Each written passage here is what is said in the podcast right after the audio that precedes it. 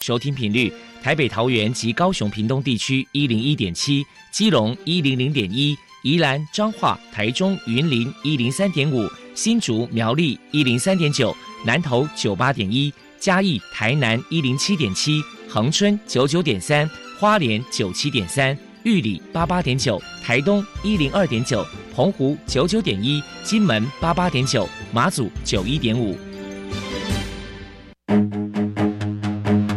科学不简单，但可以亲近；科学也许难懂，但可以轻松学习。科学就在生活中，让我们放轻松，悠游科学的知识大海。科学 so easy。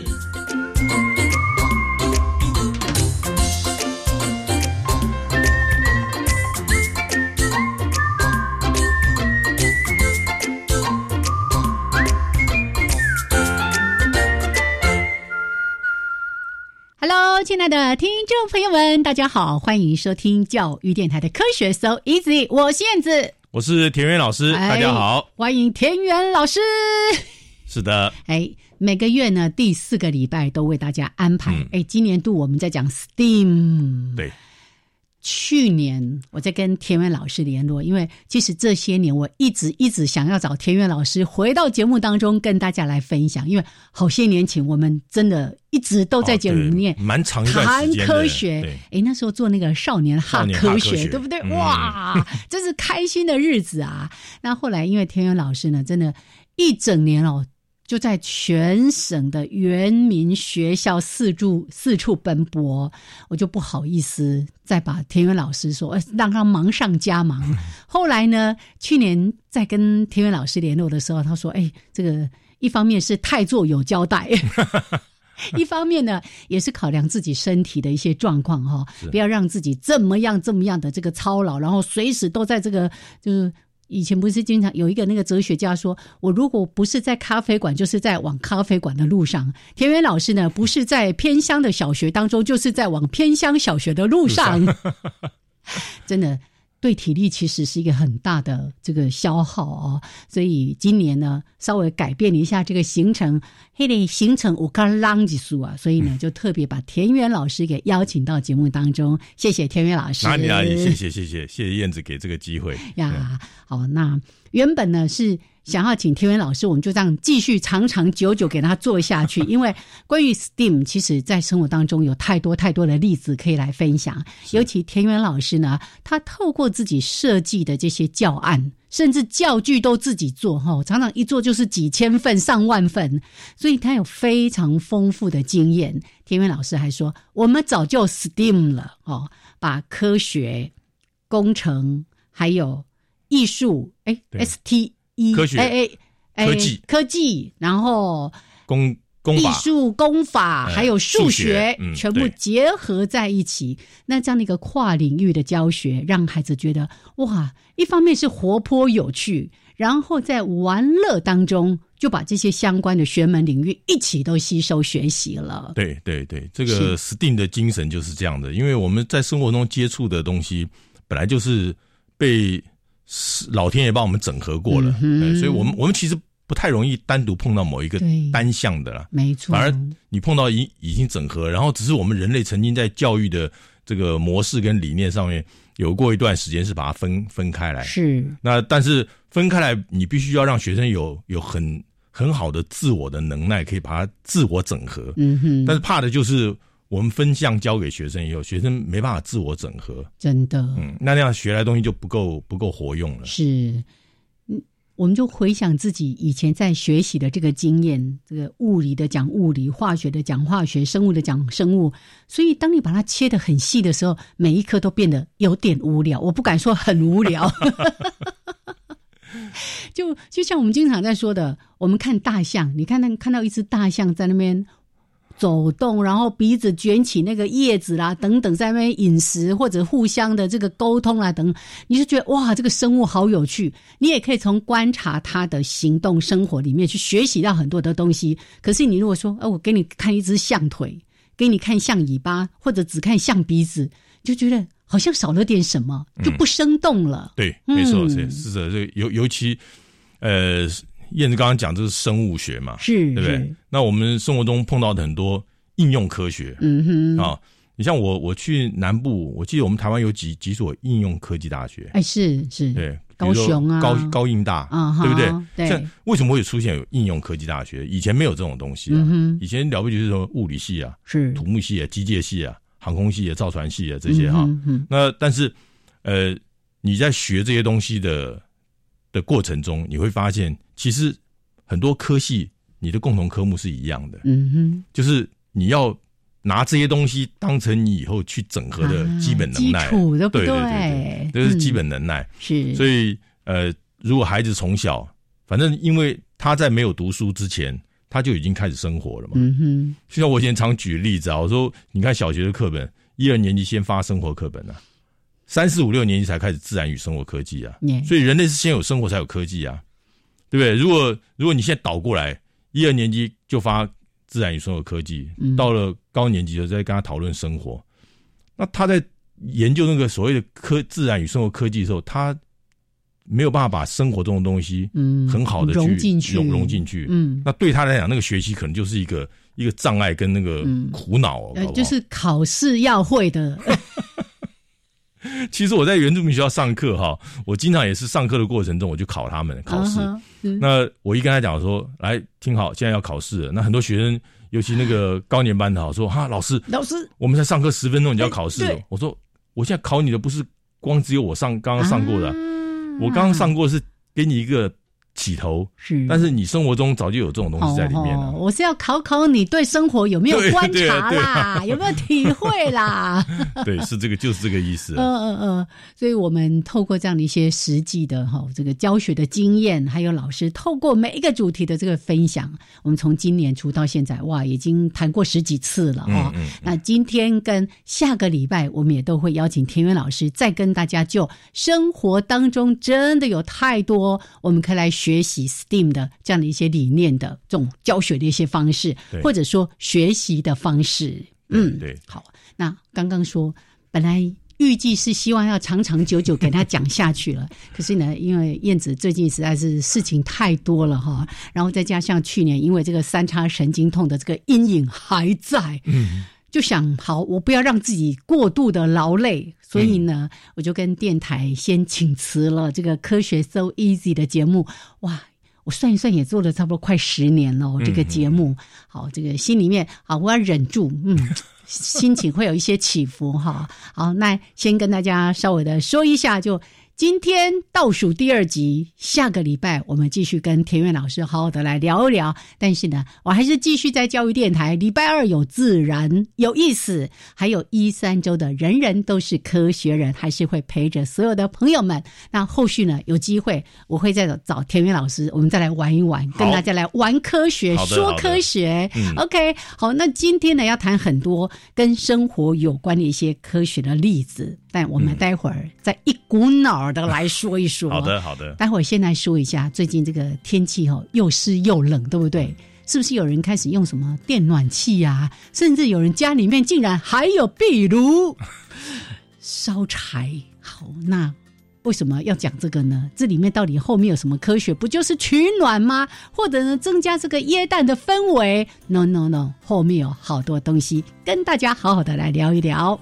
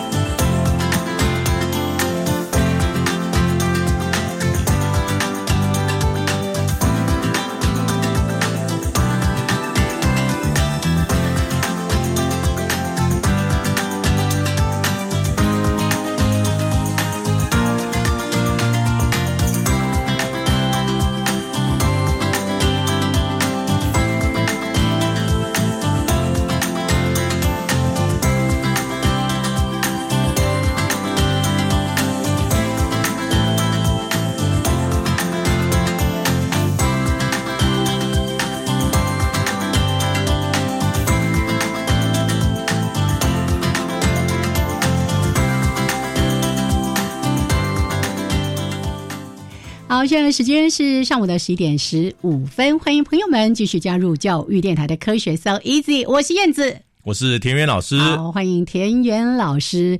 刚才在音乐当中，你知道我们在聊什么吗？聊那个耶诞夜，聊跨年晚会等等的。我是跟田园老师说，我唯一去过台北市政府的那个跨年晚会就一次，是。但一次之后呢，全家人的决议就是人太多了，再也不去了。田园老师说，他每年都去，除了去年说这个又又冷又下雨之外哦。好，那呃，据我了解，现在新北的耶诞晚会好像已经取消了，因为疫情的关系。是。那如果台北市的这个诶跨年会没有取消，那我们还是请大家去到这个人这么多的地方，务必把口罩给戴好。是的，是的，这是一定要的，不要因为太嗨就把口罩拿起来。哦，一定一定一定保护自己，保护你身边所有的人。没错。OK，好，那那个我们。耶诞就今天晚上，大家开开心心的，也不要带太人太多的地方，人多的地方记得戴口罩就对了。嗯嗯。好，我们回来说一说刚才在提到那个壁炉的事情。哎，老师今天为什么要谈壁炉呢？呃，因为这个壁炉涉及到热的问题嘛。嗯哼。啊，呃，当然我们生活中跟温度有关的事情其实很多，那我只是挑出其中一个。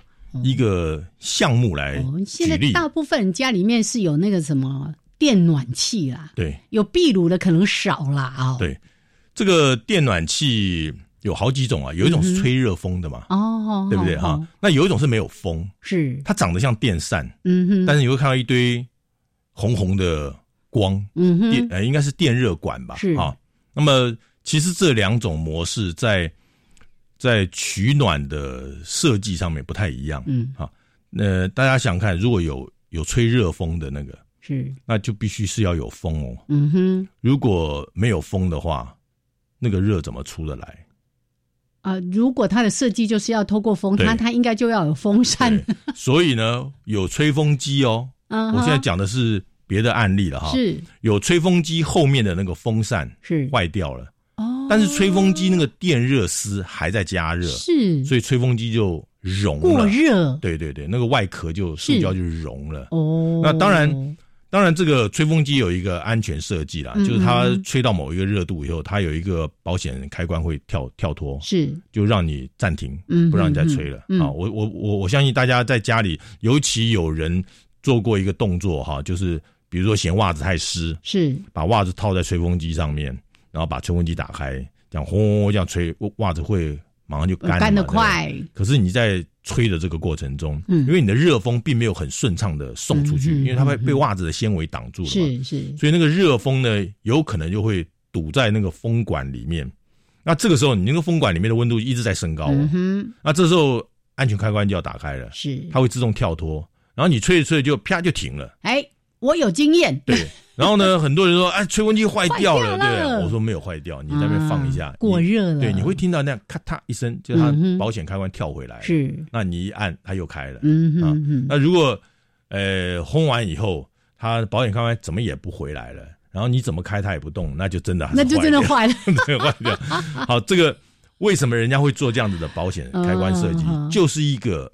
安全，安全预预备防止万一有人这样操作，而他不知道这个这个中间的风险的时候，你因为他不知道什么时候停嘛，啊，你又没有安全开关，他这样一直开一直开就就要出状况哦。好，这个是风吹的啦，嗯嗯嗯。那如果遇到那个没有风的，是。像燕子刚刚讲说那个那个现在很多人使用电暖气的，对对，那你你只看到一个一堆红光啊。啊，那不论你用的是什么红外线的，什么什么远红外线，不管了哈，反正光本身就是电磁波嘛。那我们人的可见光，人的眼睛可以看到的可见光，其实范围很窄嘛，就就是红橙黄绿蓝靛紫嘛，这是我们啊就可见的这些。那可是可见光之前之后呢，还也是有光嘛？啊，那些光是我们人不可见的嘛？那。红光之前有个叫做红红外。红外线。啊啊红外线在之前有个远红外线，嗯其实我们人类所用靠光来截取的那个热，你主要的部分截取是在红外线这一部分，嗯哼，所以为什么人家讲红外线又叫热线？是，可是红橙黄绿蓝靛紫过去那个紫光紫外线，那就属于化学线了，那会产生把什么什么什么衣服晒到没有颜色了，对不对？啊，对啊，对对不对哈？然后这个皮肤晒晒晒黑掉了啊，是吧？晒什么呃什么紫外线杀菌的，这都是紫外光做的事情。嗯，那因为因为紫光的波长比较短嘛，啊频率比较高嘛，是那红光它的波长比较长，频率比较低嘛，所以所以红红光在在行进的过程中被。被折射的角度其实是很小的啊，它比较不容易产生那个这个传导过程中的偏移。那我们人类用这个这个壁炉，或是用这个这个电暖器，是那我们要用到的其实主要是那个红外红外线啊，是那个那一部分的热。是是。那现在就要讲的就是，如果你用的是红外线，而且你要很很有效果的那种热的传播方式的话。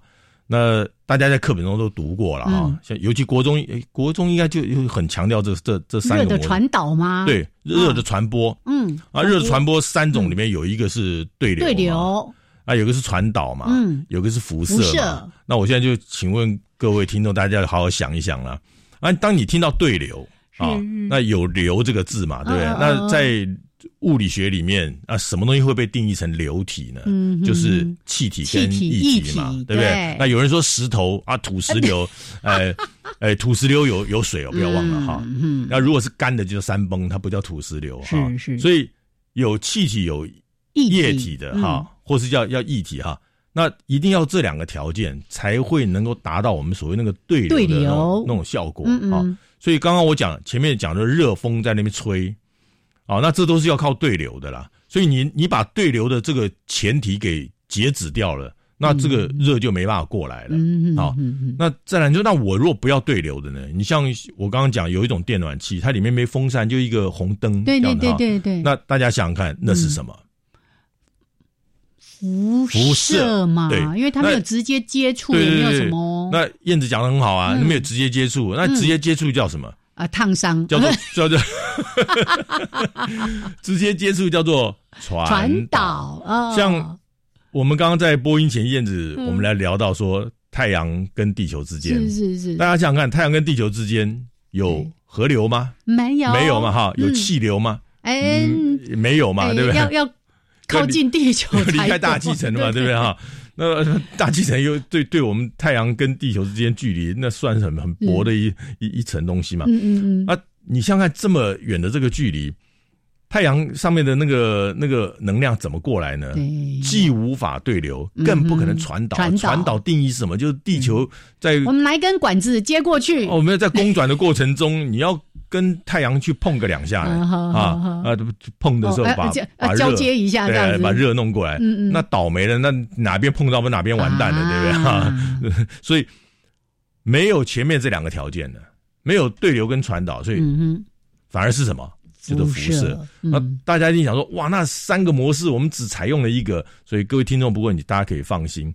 热传播的这三种模式里面，以哪个最有效率？嗯哼，以辐射最有效率。嗯，啊，那就再来，我们就回到燕子刚刚我们开始讲那个壁炉啦，对不对？大家想想看，是我们应该看过，尤其今天圣诞夜，对不对？对呀。我们有很多卡片，小时候画那个那个西方那种过圣诞节，在屋里面，对不对？哈，有一个小圣诞树什么的，对对？哎，墙壁上都有一个这个东西嘛，是因为它它在墙壁旁边嘛，啊，所以叫壁炉嘛，哈。那我们我们东方人很像我们的壁炉多半都在厨房灶咖嘛，灶 一一进屋多灶。对对对，那其实哎，那个也有点像壁炉哈。对对，我们冬天啊，以前小时候冬天最爱做的事情就是去多蹲在那个对对灶哎，还得灶炕哎掏井哦，好个暖和嘛，对不对？好，你看。你要在你要在壁炉附近或是灶咖那边，你要取暖，其实有几种方式啊。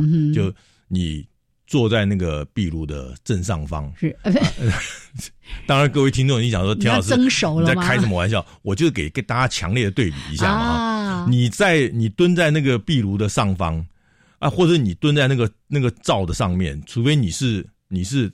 准备要蒸熟，电啊里面的肉啊，你要你要弄熟啊，不可能，我们人不可能去做这种事情。不过有人就开玩笑说，那不行啊，那个你看圣诞老公公都从烟囱里面爬进来，对不对？不过圣诞老公爬进来的时候，壁炉应该熄火了吧？对嘛，大家都睡着了。如果在那边壁炉点的圣诞圣诞老公进来。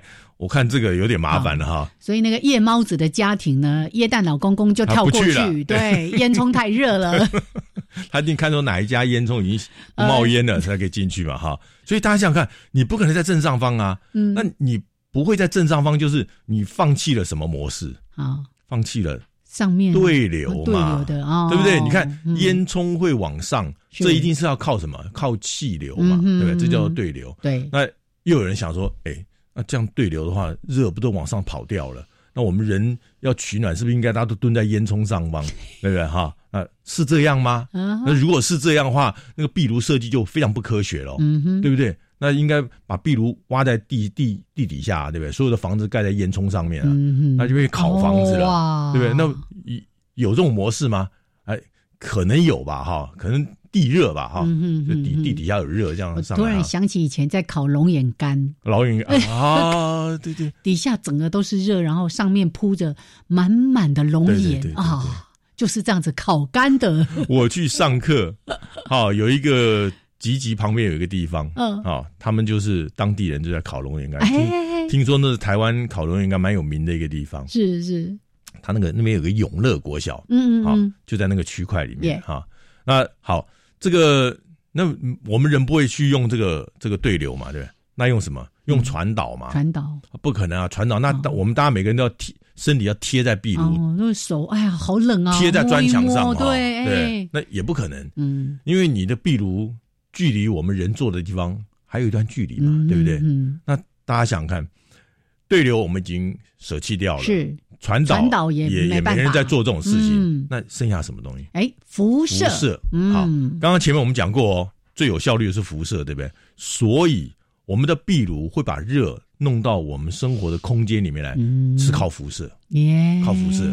那跟那个灶上面煮东西那个定义又不太一样。是是，那个可能就是个对流了啊，热啊，就是直接往上。哎，那这个是西方的这个壁炉。嗯，那它的设计。其实我们经过刚刚分析，我们发现说它很聪明的，嗯啊，因为我们选用的模式是采用最有效率的辐射啊。我记得我们以前读国中还是高中的时候，考试就考过这个这个题目啊。好，哎，这个夜圣什么什么什么圣诞夜那个壁炉是人类取暖是采用热传播哪几种？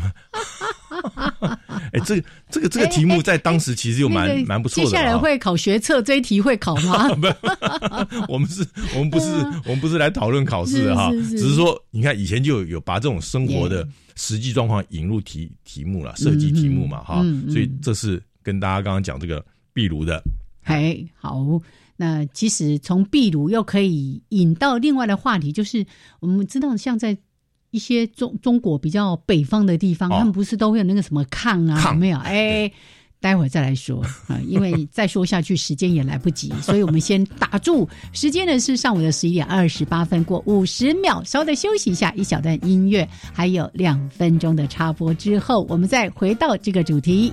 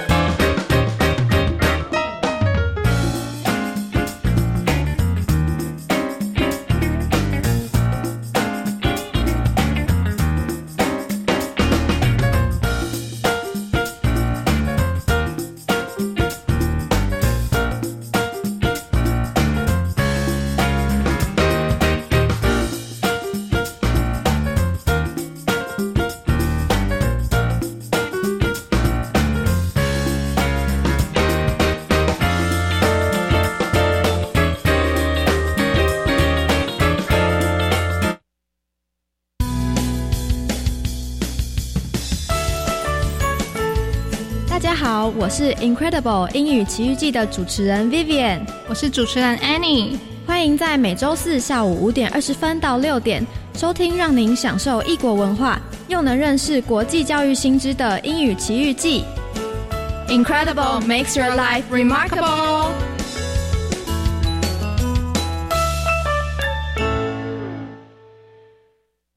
全球行动计划要举办培训营喽！什么时候办理呢？一百一十年一月，在全国北中南区办理四场，在两天一夜的课程中，青年署将邀请长期从事国际参与的青年分享经验，带领青年了解国际交流情况。什么时候要报名呢？即日起到十二月二十五号，赶快到青年国际圆梦平台线上报名。以上广告是由教育部提供。防范流感，大家要注意：肥皂勤洗手，戴口罩，打喷嚏要用面纸或手帕遮住口鼻，或用衣袖代替。跟别人说话尽可能保持距离一公尺以上。有类流感症状应尽速就医，在家休息，不上班不上课哦。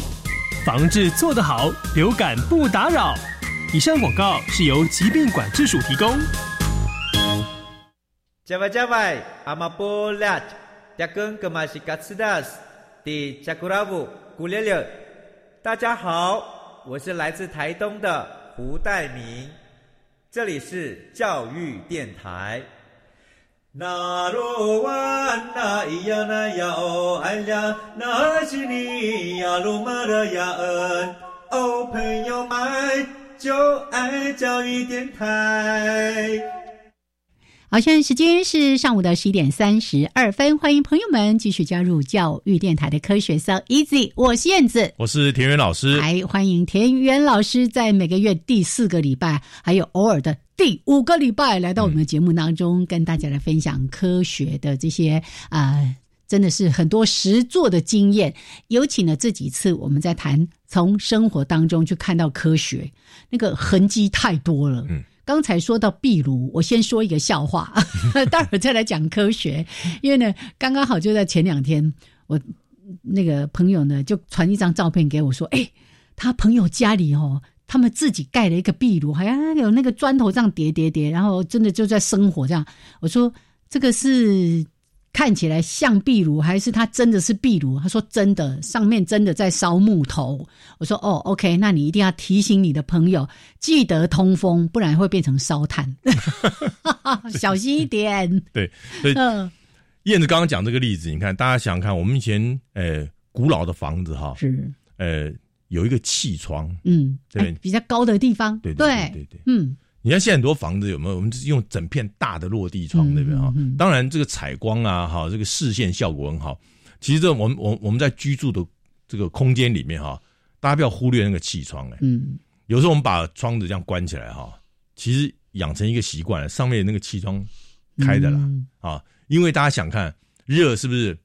呃，跟比重有关哦。嗯。因为我们等下下一个讨论的就是。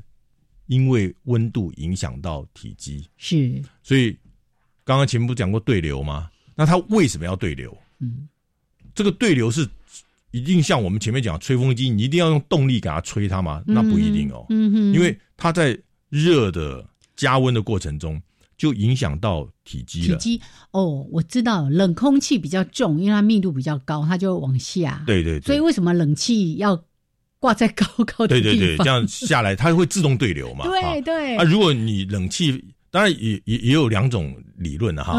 有人说，呃，如果你的房子实在挑高太高，是，你的冷气犯不着装那么高啊，哈，就干脆装低一点，就干脆你把底下靠近地表吹冷一点哈，会接触到人的地方。对对对对，那如果你你觉得说我整个房间都要都要让它自然对流的话，那你就有冷气在高的地方，因为吹出来冷空气它。比较重，嗯啊，那为什么比较重？就跟温度有关的嘛。嗯那它降下来的时候，这个动作就是一个对流，对流。那底下的热气就会往上升，因为你冷气下来了嘛，热气就往上升。那冷气再下来，热气再往上，这个在房间就就形成一个对流，好是这个样子。嗯，那如果如果我们没有装气窗，你感觉落地窗很大，说我的窗子打开或者关起来，这个空气通风怎么样？可是，如果万一今天会要像燕子刚刚举那个例子，屋里面要点壁炉，嗯哼，那可见一定是冬天嘛，对不对？你冬天会把落地窗整个开的吗？不可能嘛，对不对？你就把它关起来，结果你这样一关起来，如果没有气窗，或者你气窗没开，你就忽略了这件事情。嗯哼，那个壁炉万一啦，万一你的那个烟囱燃烧燃烧排烟不太好，或是它不一定光排烟的问题哦，排烟的还只是二氧化碳呢。万一你的房间里面。在燃烧的过程中，因为我们人也在呼吸啊，嗯嗯嗯，你在抢氧气，是那个燃烧也在抢氧气，所以氧气就不够了。哦，缺氧，那缺氧啊，那缺氧时候，它燃烧如果还在继续燃烧，还没有完全熄灭的话，嗯，那就变成不完全燃烧，嗯啊，燃烧是二氧化碳啊。不完全燃烧就一氧化碳，是的。那你在吸了半天，你在吸一氧化碳，就回到燕子刚刚讲，你在烧炭嘛，你就开始昏昏沉沉。所以像往年啊，今年我没有特别注意，往年不是一到冬天就会有那个瓦斯一氧化碳中毒的问题吗？我都一再跟朋友们提醒说，一定要为自己留一扇窗哦。我自己家里的习惯是，再冷，我的窗我的窗户绝对不会全关，一定要。各个地方的窗户都要留一个缝，对，然后大门一定是要开的。对啊，他这个有概念，好习惯了。是是是，好，这个因为要靠自己保护自己呀。哈，好，来，朋友们，来，那刚才呢提到那个壁炉，不是也提到说，哎，在中国的北方的这个什么炕有没有？对。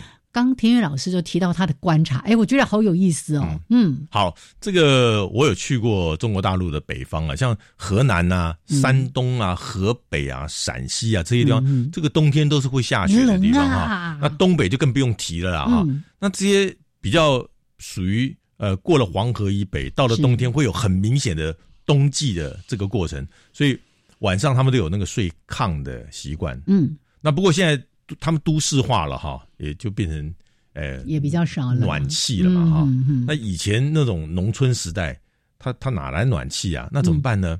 他就会把那个厨房的那个灶啊，下面有个有个用砖头做的像一个隧道一样，就你在那边煮饭哈，嗯嗯，你家不就是烧烧柴吗？是柴火嘛？啊，这个温度哈，热不是往上，刚我们讲对流对不对？拿去烧饭了嘛，对不对？嗯，啊。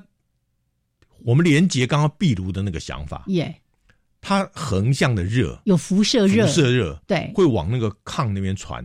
嘿，好，所以那个房间的那个炕下面的那个砖头啊，就变得很烫。嗯，那，炕上面铺的被子，然后人睡在上面，对不对？哎，这样就。暖和了，天然的暖气。对呀，因为你若不做这个设计，你烧饭，你饭烧完了，那这件事情就结束了，就就浪费掉，浪费掉了，对那如果你做了这个设计，你对流的热拿来拿来煮饭，嗯，那你横向辐射的热呢？哎，就拿来去暖那个炕。所以这也是过去的人哦，懂得好好的运用这些资源。对啊，对啊，以前以前柴火多值钱呐！是是，我记得我们小的时候啊，还不是说。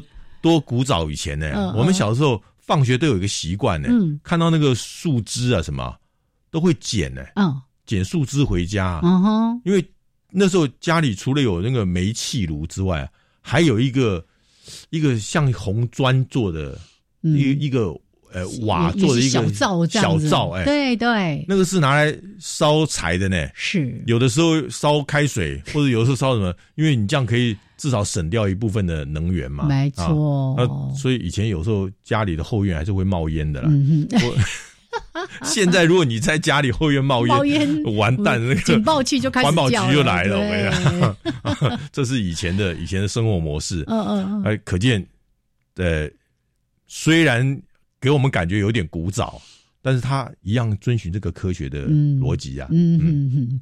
而且你你说的那些哦，什么烧柴火的什么，很多都会在户外啊。啊，除了那个大灶那个煮菜什么不得已之外，其他那些有时候像我们小时候烧饭，哎，那个炉子都是放在外面的。对呀，对呀，我我我下雨还要撑个伞在那边。对，我记得柴啊，我记得我阿妈煮稀饭、煮粥哈，都是在。哎，他也在厨房旁边，但是在院子里面哈，煮好了，那那锅粥再端进来。还有人会说啊，用这个柴火烧起来的粥特别好吃。哎，好，很像回忆起来是是比较好吃。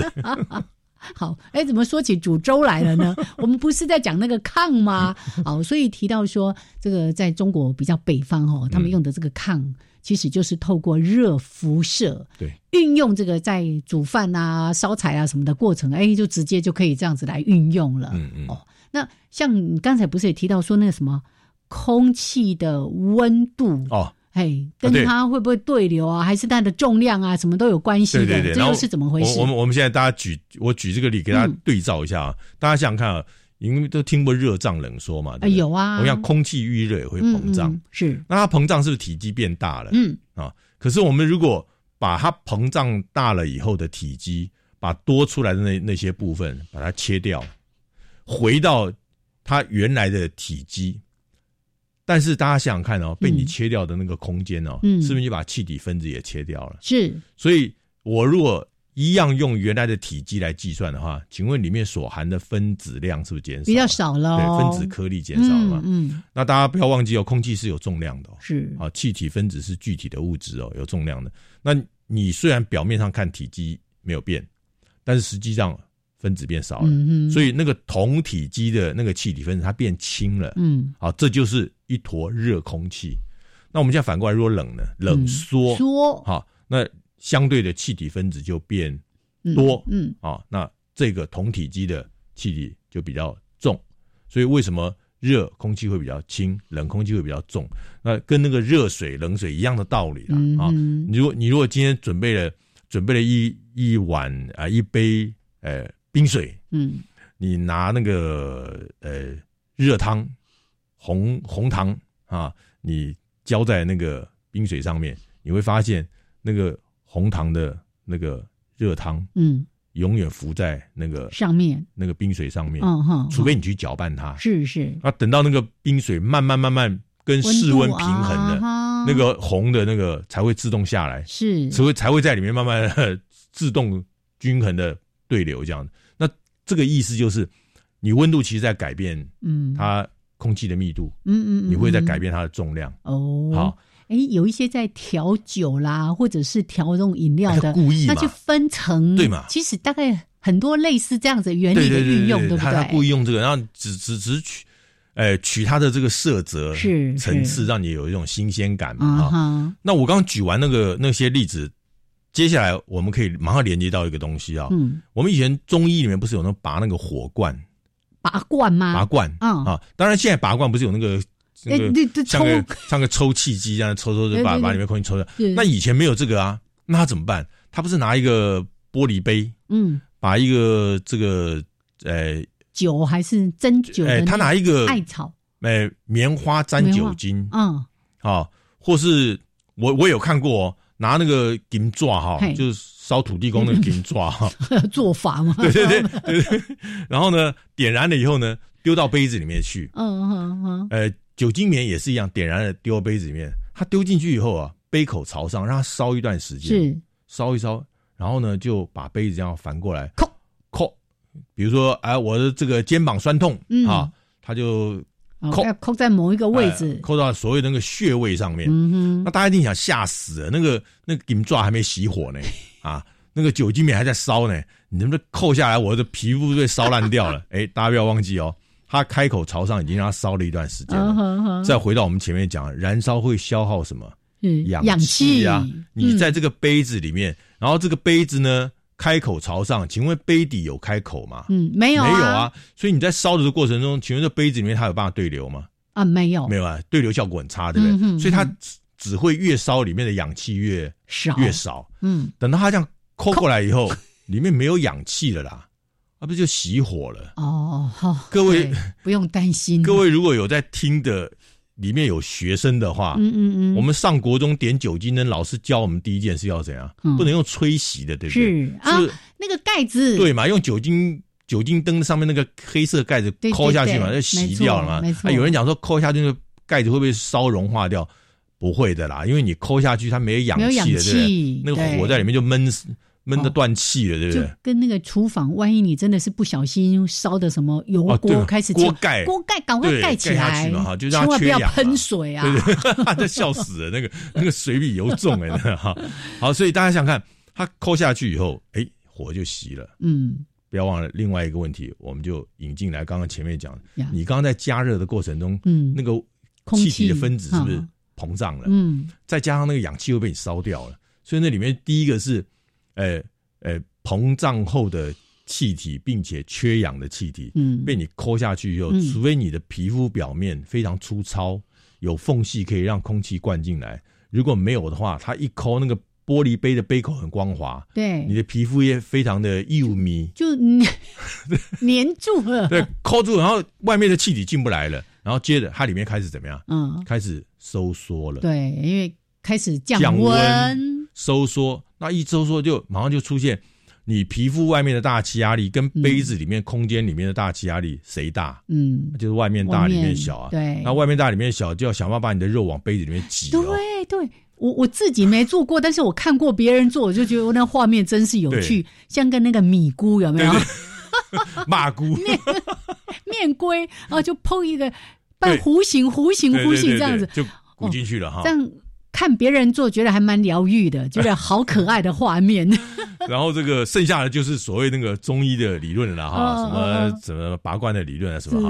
啊，我们要谈的只是前面这一段哈。所以大家想想看，你看真的是我们可以用科学的这个概念跟理论，把前面这一段做的非常的合理。然后接下来你要去治病，那是你治病的那个那个那个部分了。对，所以这样听起来，那个你的肉肉会膨起来，变成那个像面龟一样，并不是那么神奇的事情，它就是一个非常自然的原理了，对不对？好，那我们如果再再讲说，万一你的肉不进去呢？哎，万一你的肉不进去，啊，你抠到一个那个肉不会进去的，是。大家想想看，有有一种可能，哎，哈，肉进去是我。弥补了那个低压缺少的空间嘛？对。可是我万万一肉不进去，嗯，啊，那个大气压力还在啊，嗯，它会压谁？哈，是不是压玻璃？玻璃啊，玻璃杯应该要往哪里破？嗯，他就说他应该是要塌陷那种感觉吧？玻璃杯就往里面破掉了嘛？哈，是。所以你看那个拔罐的，嗯，那个玻璃杯壁体都蛮厚的哦。啊，你千万不要拿一个。薄薄的，对，好，那小心哦，真的哦，那个大家会把玻璃被压破掉。这个还是警告各位。不要没事自己乱玩哈，人家医生是有执照的。那如果田园老师带着学生玩，田园老师也是知道这里面有一些什么安全上的考量的。是，好，那自己不要随便就乱操作了。对，OK，好来，那田伟老师，我们先聊这边，时间是上午将近十一点四十八分，稍微休息一下，一小段音乐之后回来继续来聊这个相关话题。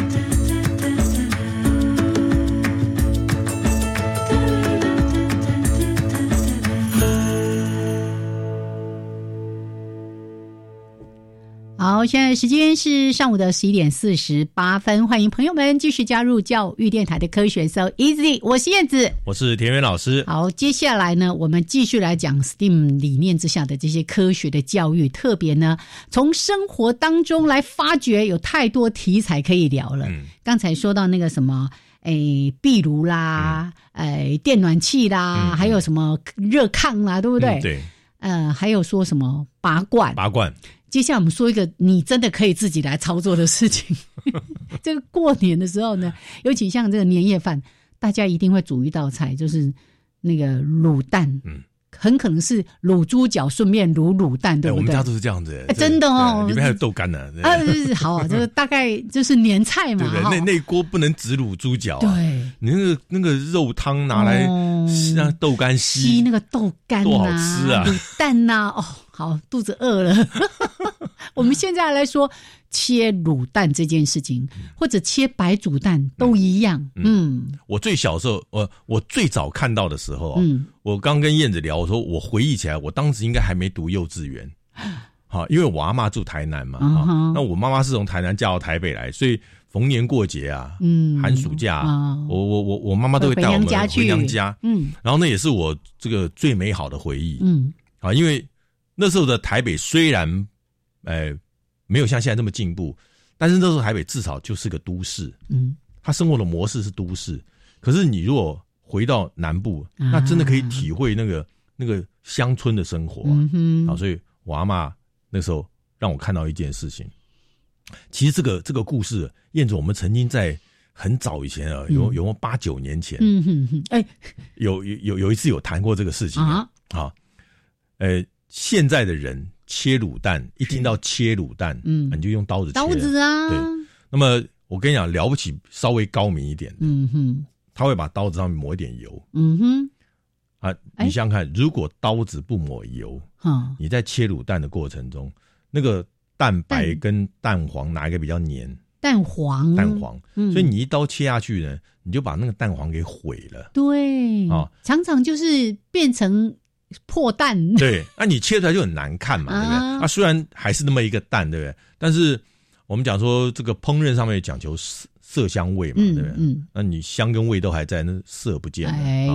所以大家讲究美观是。那那个刀子一切下去把蛋黄给毁掉的，有一个很重要原因就是它的摩擦力太大，对，接触面积太大，对不对？所以，呃，稍微聪明一点的妈妈们，或是这个切蛋的人，嗯，他会把那个刀面上面抹一点油哦，啊，就。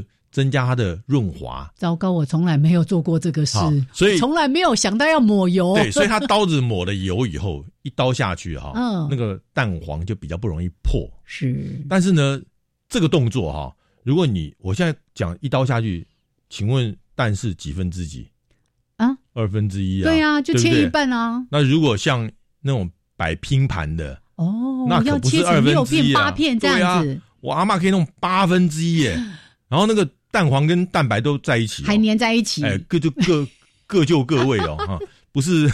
阿妈，阿妈，你想哪在嘞？然后，呃，你如果转个九十度，你再第二刀，我看就难保了哦。哎，你如果再来，我看就就真的是武林高手了。用刀子切，顶多切到六片，非常了不起了。大概就是切到四片，还勉强可以维持它原来的样子。那我现在讲我阿妈的方法了哈。她拿一条缝衣服的线啊，缝线，缝线，嗯，然后线不是两头吗？是一头用手抓的，另外一头用牙齿咬的。然后她的左手就握了一颗卤蛋，嗯，然后牙齿咬那个线不能，你不能嘴巴打开啊，要咬紧，咬咬咬住那一条线，嗯，然后这个线不是可以拉直了吗？嗯，然后右手在。蛋上面把线绕一圈，绕一圈，然后用力一拉，硬生，这个线就 这个蛋就二分之一了。而且呢，那个断面非常的干净利落，是。好。呃，在这个蛋不要打开哦，再转九十度，第二圈一拉，再来，好，再来，还不要打开哦，再转四十五度，再来，再九十度，哇哇，八分之一。是，然后排的很漂亮，排这样盘子旁边排一片，啊。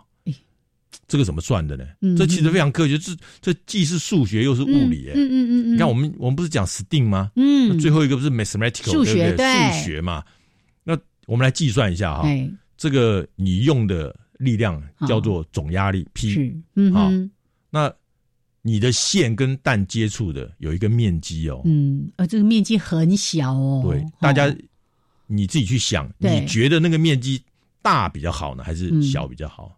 小比较好啊，为什么？小才有力啊，那个接触面，因为那个对，因为那个公式叫做 P 等于，哎哎，I 等于 A 分之 P 哦，P 在分子，嗯嗯，A 是那个线的面积是，然后 I 就是你最后压在那个蛋上面那个力量，嗯哼，啊，大家想想看哦，如果 P 的力量不变，总压力不变，你的面积越大，那不是越惨吗？嗯哼。大家如果想想看，一百块给一百个人花，那一个人只花了一块钱呢。是。一百块给一个人花，一个人可以花到一百块。嗯。所以我那个总压力，如果是一百公克，我那个线只有零点零一公分的宽度，那不得了哎，是，这就是为什么放风筝的线会把把人勒到啊，对对对，对不对？对，很多公园就禁止人家放风筝啊。那还有台风来了，那个第四台的那个那个线 cable 线是从电线杆上掉下来，骑机车的没注意，一过去勒到脖子，连人带车都摔在地上了。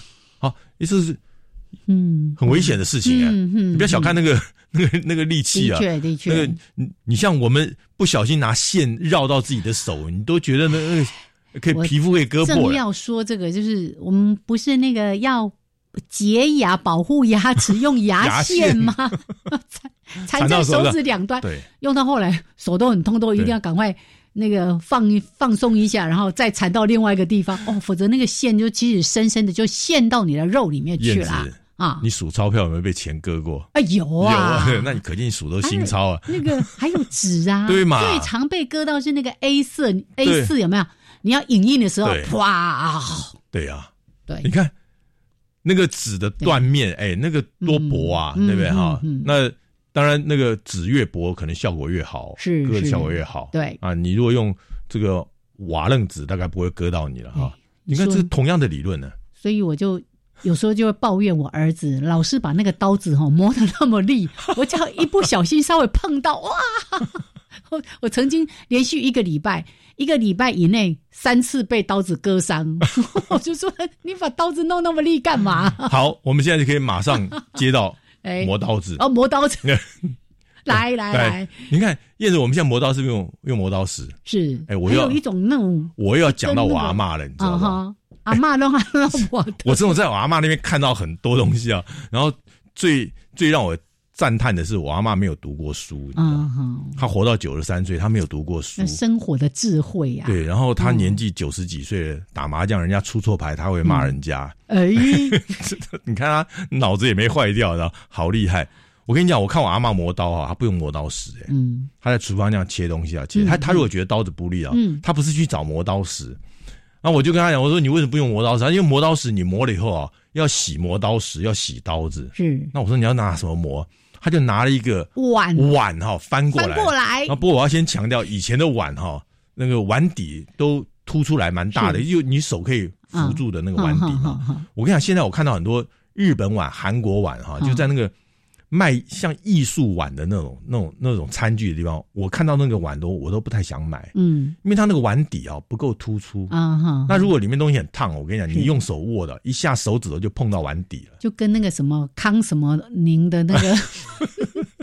我就是哦，我有一次是就是碗实在太漂亮了，但买回去之后第一次用就后悔了，对吗？因为那个喝汤哦，哇，你怎么我都说它没屁股的，对，没屁股的碗哦，没办法喝热汤啊。第一会滑走，对不 对？对对。第二个你热，你没办法。你手会碰到，所以后来都只能还是回来买那个几十块的碗。对嘛，对嘛。那以前的以前的碗翻过来以后，它那个碗底啊，就是燕你刚刚讲的碗屁股啊，嗯，它很凸出来，你知道而且它因为上釉的过程中，那个底是放在那个板子上，所以它不会被釉沾到。哎，最底下那一层，那层是没有釉的。大家想想看，没有釉到那个那个粗糙面哦，就正好完美到可以磨刀啊。所以我阿妈就是一边切菜，拿一个碗过来翻过来，这样哗哗哗两下，继续切。我又学到，我说哇，太好了！以后，但是但是条件是你要找得到那种碗呢啊！你现现在有些碗，比如说很多那种玻璃碗，是那就不行了啊！太太有滑，或者是那个瓷器的碗，你也不能用，就要可能要找到比较陶的那个，要去买古早的碗。我倒是想起那个，呃，不是铁锄可以磨成绣花针嘛？以前哦，在我们庭院里面就有一块石头，就是真正的石头，但是它石头的质地很细，就左邻右舍要磨刀都会来我们家用那块石头磨刀。那那块石头真的是磨刀用的吗？就是拿来磨刀，反正各种刀，它已经磨到大概已经被磨掉到至少我我小时候的印象大概三分之一。本来它是一个圆的嘛，然后就。埋在那个土里面啊，就大家来就在那边磨刀这样子。哦，就真的把那块石头磨呀磨磨的剩下。其实我们以前学国文的时候有学过砥砺嘛，是。砥石跟砾石嘛，那是两种石头，嘿，一粗一细。好，有太多的话题了。下次再来说哈。现在今天至少大家学会怎么磨刀，对，至少卤蛋吃到了。卤蛋要怎么用？家里的缝线最好切了，切的漂漂亮亮的。OK，这是我们今天的收获。晚上椰蛋大餐就可以吃卤蛋了。好，谢谢田悦老师，谢谢，谢谢大家，谢谢，拜拜，拜拜。